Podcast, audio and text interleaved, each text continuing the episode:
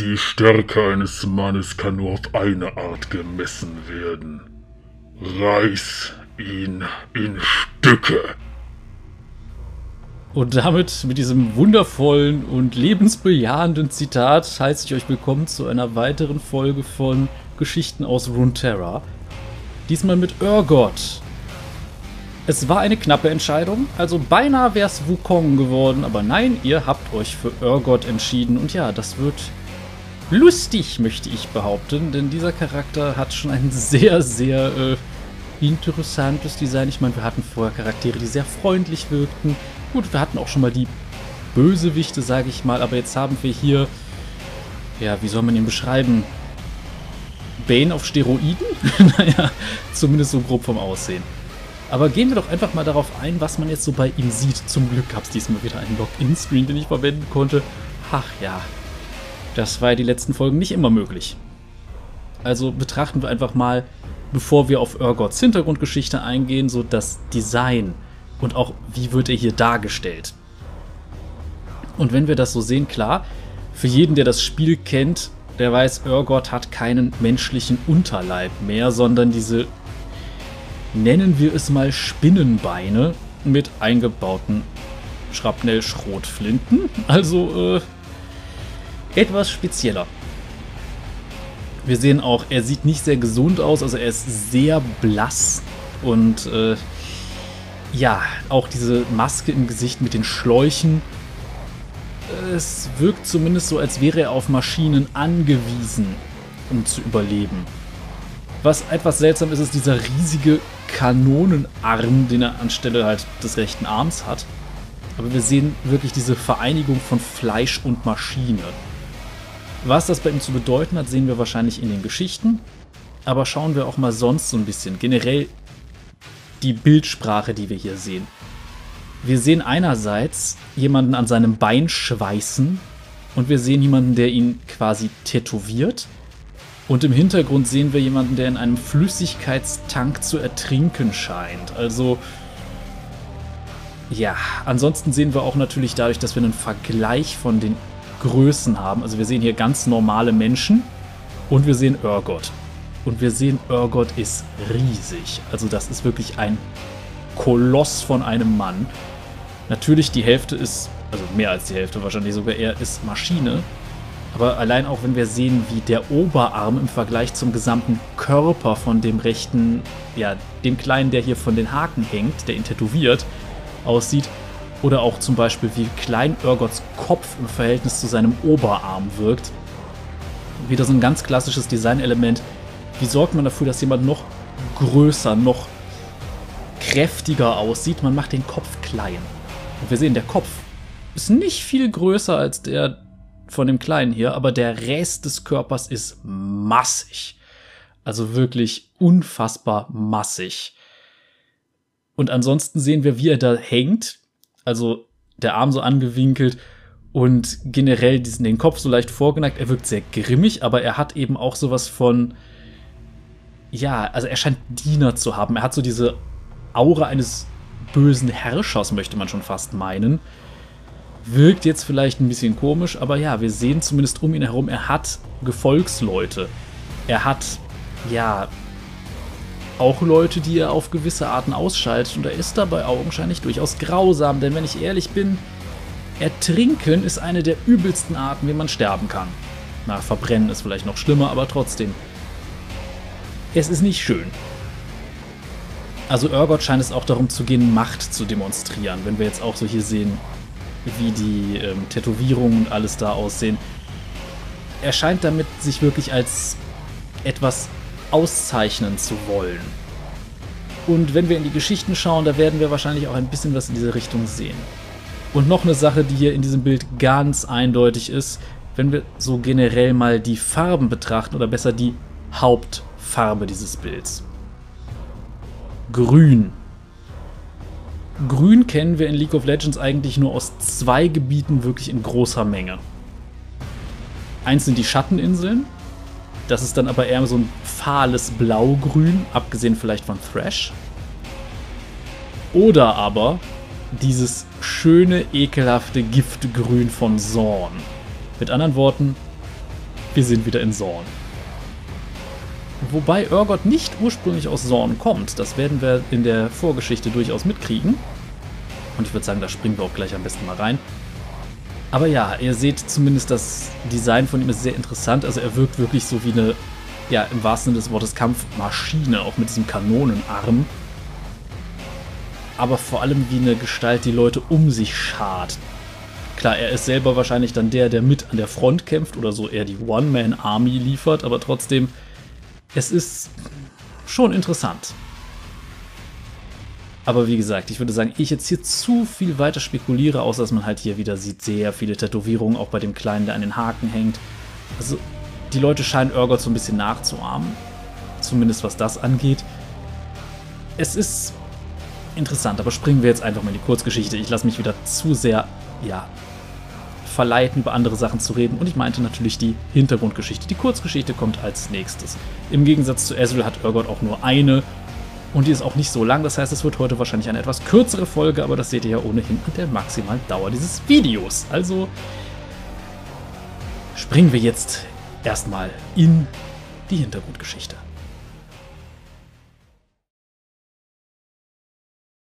Urgot, der Chemtech-Terror. Urgot hatte sich schon immer für würdig erachtet. Als Scharfrichter und Henker der Schwachen verkörperte er mit jedem Axtschlag die noxianische Philosophie, dass nur Stärke herrschen sollte. Mit immer höheren Leichenbergen wuchs auch sein Stolz, und seine einschüchternde Präsenz hielt unzählige Kriegstrupps in Schach. Und dennoch bedurfte es nur eines Wortes, um sein Schicksal zu besiegeln. Als Urgot in das entfernte Sorn geschickt wurde, um eine vermeintliche Verschwörung gegen den Herrscher von Noxus aufzudecken, bemerkte er zu spät, dass die Mission ein abgekartetes Spiel war. Er sollte der Hauptstadt fernbleiben, während der Thronräuber Swain sie unter Kontrolle brachte. Urgot fiel den Agenten der Chem-Barone zum Opfer, die ihn in die Chemtech-Minen unter Zorn schleiften, während ihm in stiller Wut klar wurde, dass alles, woran er glaubte, eine Lüge war. Er war geschlagen. Er wurde versklavt. Er war am Ende doch nicht würdig gewesen.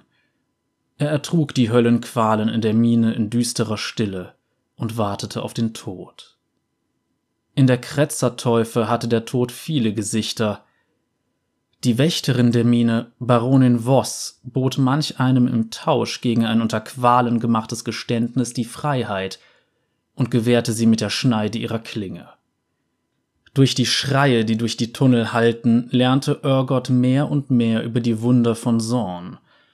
Die Stadt hatte etwas Besonderes, etwas Herrliches an sich, was selbst in den Geheimnissen offenkundig wurde, die sich aus aufgeschlitzten Kehlen ergossen. Urgot wusste es nicht genau einzuordnen, bis er Voss vorgeführt wurde und fürchtete, dass sie ihn endgültig brechen würde.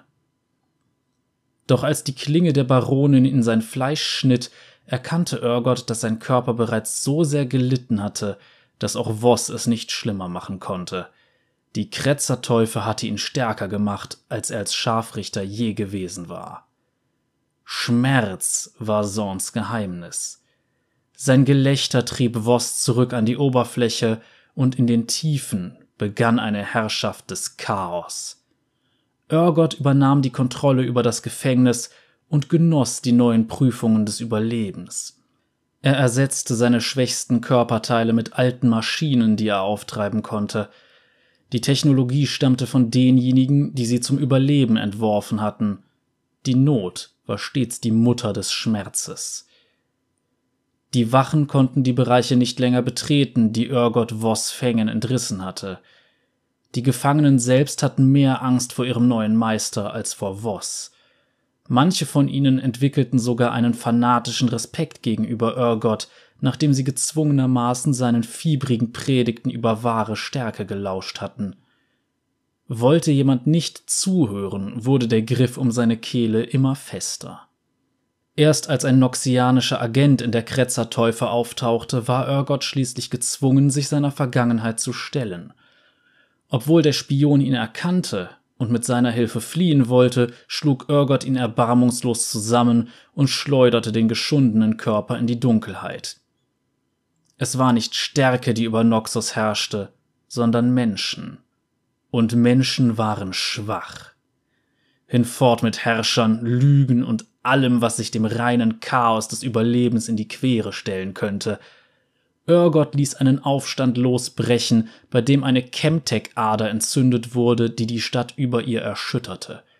Die Explosion kam in ihrer Stärke der Geburt Sorns gleich und brach das Gefängnis auf. Viele Gefangene kamen ums Leben, Tausende flohen in die Grube, doch die Würdigen überlebten wie eh und je. Seitdem hat sich Urgots Schreckensherrschaft nur weiter ausgebreitet. Er vereinte industrielle Maschinentechnik und noxianische Brutalität auf schreckliche Weise in sich und schlachtete die Chem-Barone sowie ihre Lakaien einen nach dem anderen ab, während die unterdrückten Massen von Zorn sich begierig um ihn scharten. Er wurde als neuer Erlöser angesehen, der den gewöhnlichen Sorniten den Stiefel des Unterdrückers von der Brust nahm. Allerdings unterschied Urgot nicht nach sozialer Herkunft, sondern testete Schwache und Mächtige gleichermaßen, um festzustellen, ob sie würdig waren. Wer seiner mörderischen Wut entging, erhielt eine Nachricht mit auf dem Weg. Er war nicht hier, um zu führen, sondern um zu überleben. Wenn andere würdig waren, würden sie es ihm gleich tun. Als Urgot schließlich einen Schlag gegen Repräsentanten der Händlerclans von Piltover ausführte, mussten die Wächter eingreifen und zerrten ihn an Ketten in eine verstärkte Gefängniszelle. Das schien die Legende des Chemtech-Terrors bei den Gangs Grubengören und Vergessenen jedoch nur zu bestärken. Die Piltoveraner sind nicht die ersten, die Urgot in Ketten gelegt haben, und man muss sich fragen, ob es überhaupt einen Käfig gibt, der ihn lange im Zaum halten kann. So, da haben wir jetzt mal einen Einblick in seine Hintergrundgeschichte und ja, wie ihr gehört habt, Urgot stammt ursprünglich aus Noxus. Und das hat wohl auch seine Ideale sehr geprägt. Allerdings stammt er eben nicht aus dem aktuellen Noxus, das von Swain, Darius und eben einer maskierten dritten Person beherrscht wird, sondern aus dem Noxus, das von Borum Darkwill regiert wurde. Also dem wahnsinnigen Herrscher, der vor Swain da war, mit den korrupten Adelshäusern und dem ganzen anderen Kram. Durch eine Intrige also weggelockt nach Zorn und dort dann in den Minen versklavt. Und wenn wir jetzt Urgot ansehen, seine Ideale sind ziemlich simpel. Also er sieht Stärke quasi als das Wichtigste an, was ein Mensch haben kann. Aber Urgots Definition von Stärke ist relativ simpel. Und zwar Gewalt. Rohes Gewaltpotenzial. Für Urgot spielen viele Sachen keine Rolle, wenn sie nicht im direkten Kampf funktionieren. Also beispielsweise Zusammenarbeit ist für Urgot nicht unbedingt wichtig. Der sieht sich als Ein-Mann-Armee. Urgot schart auch nicht bewusst Leute um sich. Leute fühlen sich zu seiner Art barbarischen und bestialischen Art hingezogen. Es ist eine Art sehr düsteres Charisma. Aber für Urgot spielt es keine Rolle, ob jemand besonders intelligent ist, ob jemand tatsächlich große Sozialkompetenzen haben könnte oder gute Zusammenarbeit. Das ist für Urgot alles irrelevant. Und Urgot opfert ja auch Sachen von sich selbst, die er als zu schwach einstuft, wie seinen kompletten Unterleib oder eben seinen rechten Arm für eine Kanone. Und ja, da sehen wir, es geht ihm nicht darum, irgendwie ja, andere Sachen an sich zu erhalten. Es geht ihm nur um rohes Gewaltpotenzial. Die Möglichkeit, sich gegen andere durchzusetzen und seine Philosophie, wenn man es so äh, nennen möchte, ist halt auch wirklich nichts anderes als das Recht des Stärkeren. Urgot sieht, dass der Stärkere im Recht ist. Und das ist alles. Mehr gibt es da nicht an Definition. Und er sagt, Menschen sind schwach. Wenn ein menschliches System herrscht, ist das falsch. Das heißt, er ist quasi ein sehr brutaler Anarchist.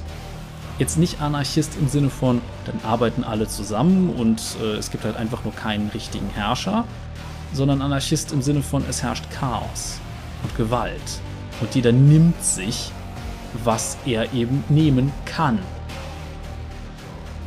Und das ist natürlich eine Sache, die kann als Gesellschaft nicht funktionieren, aber für einen Charakter funktioniert es natürlich schon irgendwie.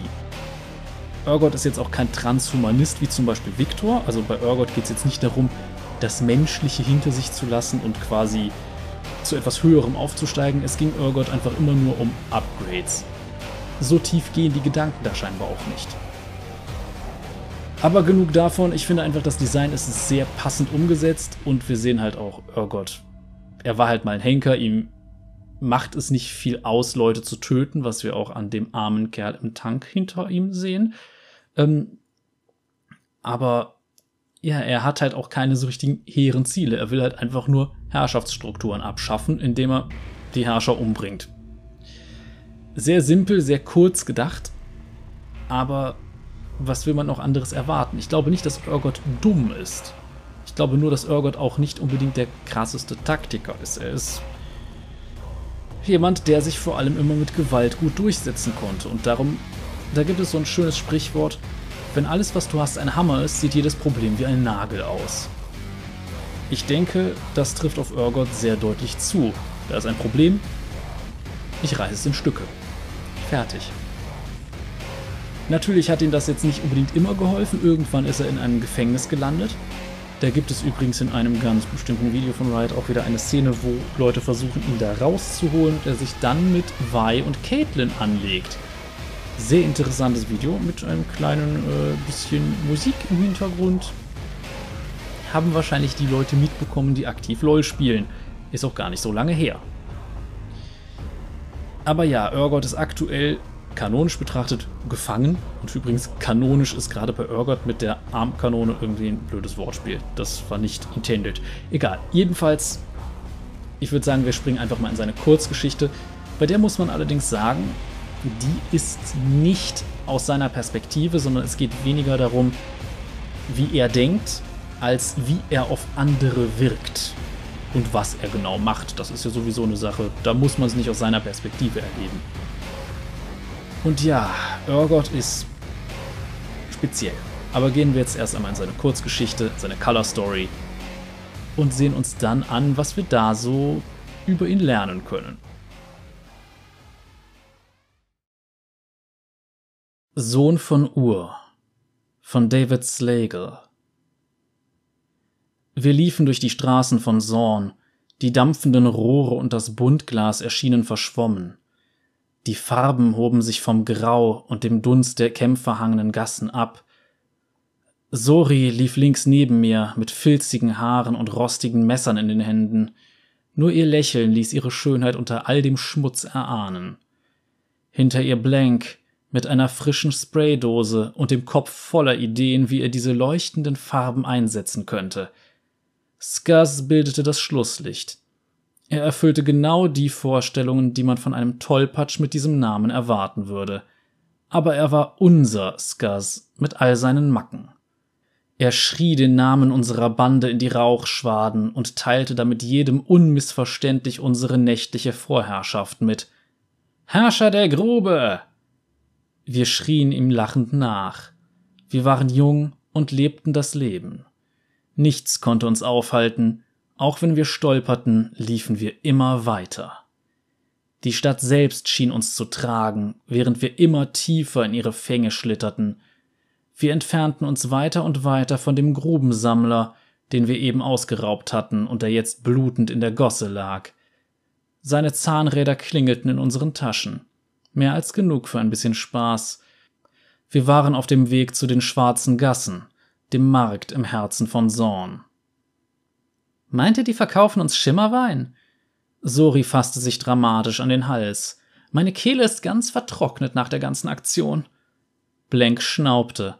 In den Gassen kriegt jedes Kind Schimmerwein. Und dann wird es verkauft. Maul halten, beide, knurrte Skars und holte sie ein. Auf seiner Stirn zeichneten sich langsam besorgte Falten ab, wie ich sie so noch nicht gesehen hatte. Hört ihr das nicht? Ich kniff die Augen zusammen und starrte in die Nacht. Denn mit den Ohren geht das ja nicht. Zumindest nicht ohne ein paar Augmentierungen. Ich höre nichts, sagte ich und zuckte mit den Achseln. Nicht mal den feuchten Furz einer Seuchenratte. Das meinte ich ja eben. Die Stille danach war unerträglicher als das schillernde Piltover über uns. Wir drangen langsam durch den Nebel auf den Markt, wo wir umgekippte Loren vorfanden, deren Räder sich träge drehten. Stände voller exotischer Waren, verlassen. In der Luft hing ein Gestank, der mich an den Grubensammler erinnerte. Ein strenger Geruch, der mir jetzt die Tränen in die Augen trieb, auch wenn mich sein Blut zuvor völlig kalt gelassen hatte. Und außerdem lagen leblose Körper herum. Viele von ihnen trugen das Emblem eines Chem-Barons. Sie waren in Stücke gerissen worden, und der Kopfstein unter ihnen hatte sich rot gefärbt. Ein wahres Massaker. Ganz schön krank, oder? Blank grinste, als er durch die Taschen der Toten wühlte und dabei vorsichtig Fleischfetzen beiseite pflückte. Dann bekommen wir wohl Rabatt. Sori schauderte es. Da drinnen ist jemand, flüsterte sie und zeigte auf eine Wolke ätzender Chemtech-Dämpfe, die aus einem Rohr etwas entfernt von ihnen hervorquoll. Sie war die Quelle des Gestanks, der immer durchdringender wurde und meine Sinne lahmlegte, bis meine Ohren zu summen begannen. Das ist ein Mann.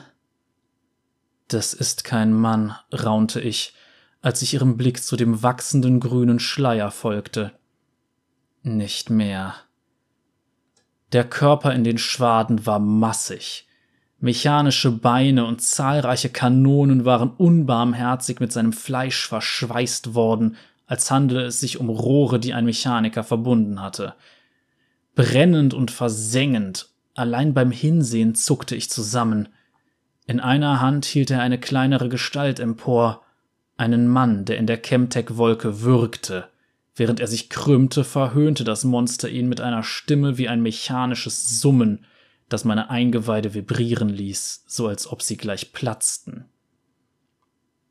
Das willst du doch, gurrte es und drückte das Gesicht des Mannes auf ein Loch im Rohr, aus dem das Chemtech-Gas hervorquoll. Atme es ein, lass es Teil von dir werden. Doch der Mann krümmte sich nur, trat um sich und wurde immer schwächer, bis schließlich nur noch der augmentierte Arm zitterte, ein letzter Nachklang seiner verzweifelten Gedanken, sogar noch nachdem sie aufgehört hatten. Und mit dem Aufblitzen des Messings ergab auf einmal alles einen Sinn. Der baumelnde Leichnam war ein Chem-Baron, denn nur sie konnten sich diese neumodische Kleidung leisten – Baron Karmesin oder irgendwie sowas. Das waren seine Männer, die hier verstreut um uns herum lagen. Die Betonung liegt auf waren. Und jetzt? Wir müssen hier weg, keuchte ich, als ich mich von dem Gemetzel abwandte und zu meinen Freunden umdrehte. Doch ich konnte sie nicht sehen. Das Gas aus dem Rohr breitete sich aus, eine giftig grüne Wolke, die mir den Atem nahm, und meine Muskeln lähmte. Weglaufen. Wir mussten weglaufen.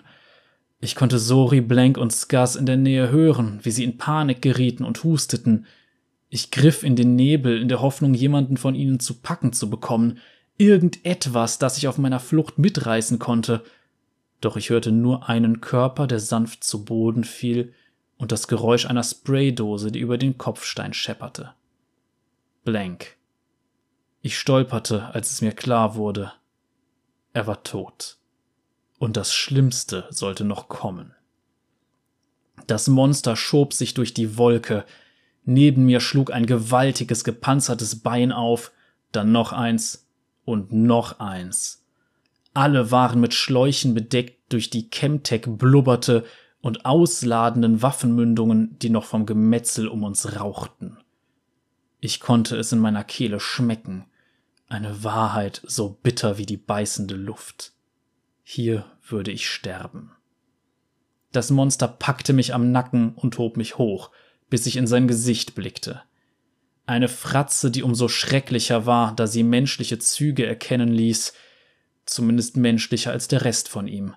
Seine Gasmaske glühte, während sie alchemische Gase ausstieß, doch seine Augen leuchteten irgendwie noch heller, voller Intelligenz, als würden sie beim Anblick meines angsterfüllten Gesichts lächeln.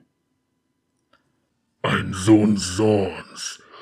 Wie ist dein Name? Er zog mich näher heran. Er hatte einen starken Dialekt, Doch ich konnte ihn nicht einordnen. Seine hasserfüllten Worte brachen meine Entschlossenheit. Ich konnte nicht einmal eine Antwort hervorbringen. Er lachte. Der Baron, erkennst du ihn? Wie so viele hat er versucht, über diese Stadt zu herrschen und unzählige Leute in die Tiefen geschickt, um das hier aufzubauen. Er atmete den wirbelnden Nebel tief ein. Dieses Elend, nun ist er nicht mehr. Was ihm Macht über andere gegeben hat, hat ihm letztendlich das Leben gekostet.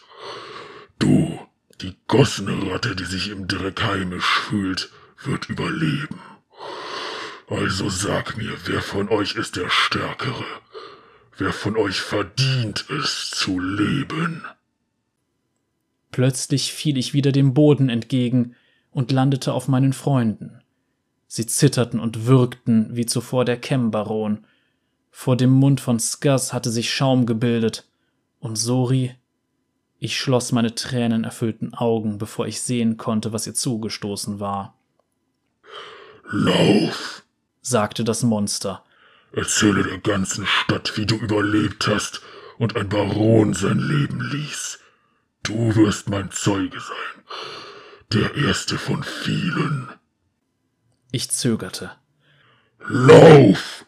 brüllte er. In diesem Moment sah ich Sori, schluchzend, wie sie mit letzter Kraft ihre Hand ausstreckte. Ich wollte sie nicht so in Erinnerung behalten. Ich wollte mich an ihr Lächeln erinnern. Das tue ich immer noch. Doch ich rannte wieder durch die Straßen von Zorn. Und kannst du dir vorstellen, wie ich mich fühlte, als ich mit brennenden Lungen und schwerem Atem begriff, dass meine Schreie die Nachricht waren, die ich verbreiten sollte? Ich war am Leben. Meine Freunde waren tot. Ich war würdig.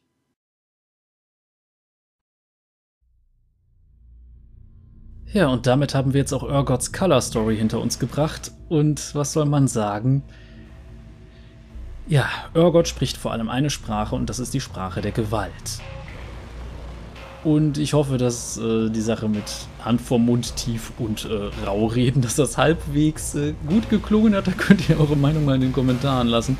Vielleicht bearbeitet es auch noch ein bisschen, aber Urgot äh, ist natürlich schon sehr speziell und äh, wie soll man sagen, in dieser Geschichte geht es, wie ich auch am Anfang gesagt habe, weniger darum, wie Urgot denkt, als wie er auf Leute wirkt.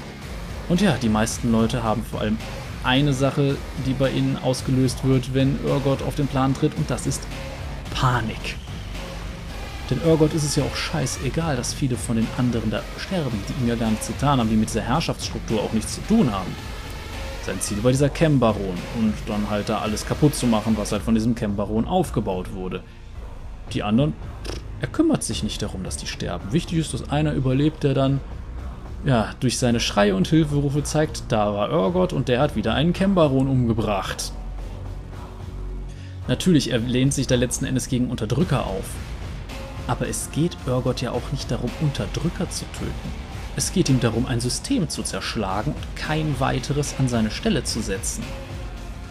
Urgot möchte einfach nur Chaos. So das, was viele Leute unter dem Begriff Anarchie verstehen. Ich selbst bin jetzt kein Anarchist, aber Anarchie ist nicht unbedingt dieses Chaos jeder gegen jeden. Für die Leute, die vielleicht irgendwie mal in der Schule Philosophie hatten, es ist nicht alles, wie Hobbes es sieht. Und ja, Urgot scheint es so ein bisschen so zu betrachten und ja gerade in Zorn, es ist ein sehr ungerechtes System, sehr viel Unterdrückung, sehr viel Verschmutzung, sehr viel Krankheit, sehr viel Leid. Natürlich aus diesem Schmerz kommt vor allem ein Bedürfnis nach Gewalt.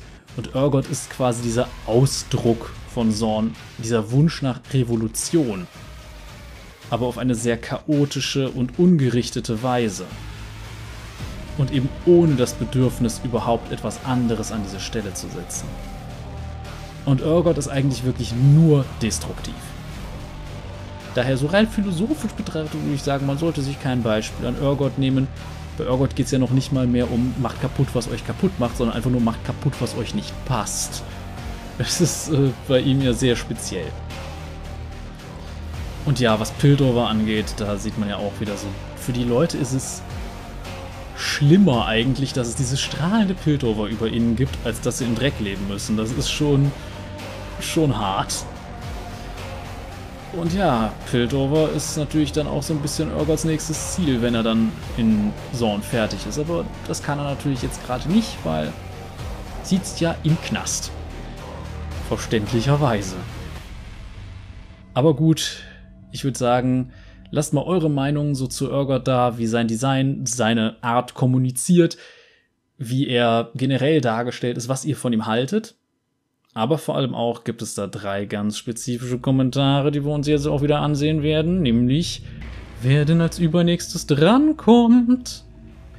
Zur Auswahl stehen dieses Mal Niederli, die bestialische Jägerin, Elise, die Spinnenkönigin und Tamkench, der König des Flusses.